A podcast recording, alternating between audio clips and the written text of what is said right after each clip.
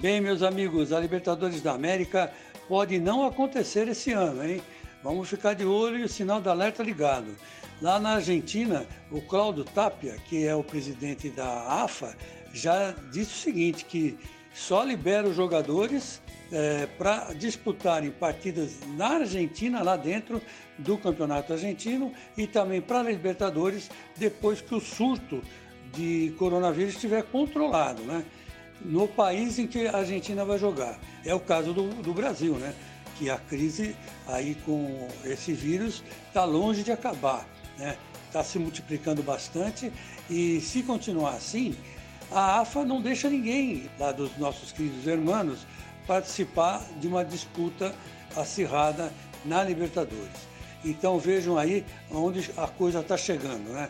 Eu particularmente espero que não aconteça isso, porque tem muitos clubes brasileiros disputando e vários deles candidatos a título, né? No caso do Flamengo, do Palmeiras, né? Principalmente. É isso aí, meus amigos, e tenho dito.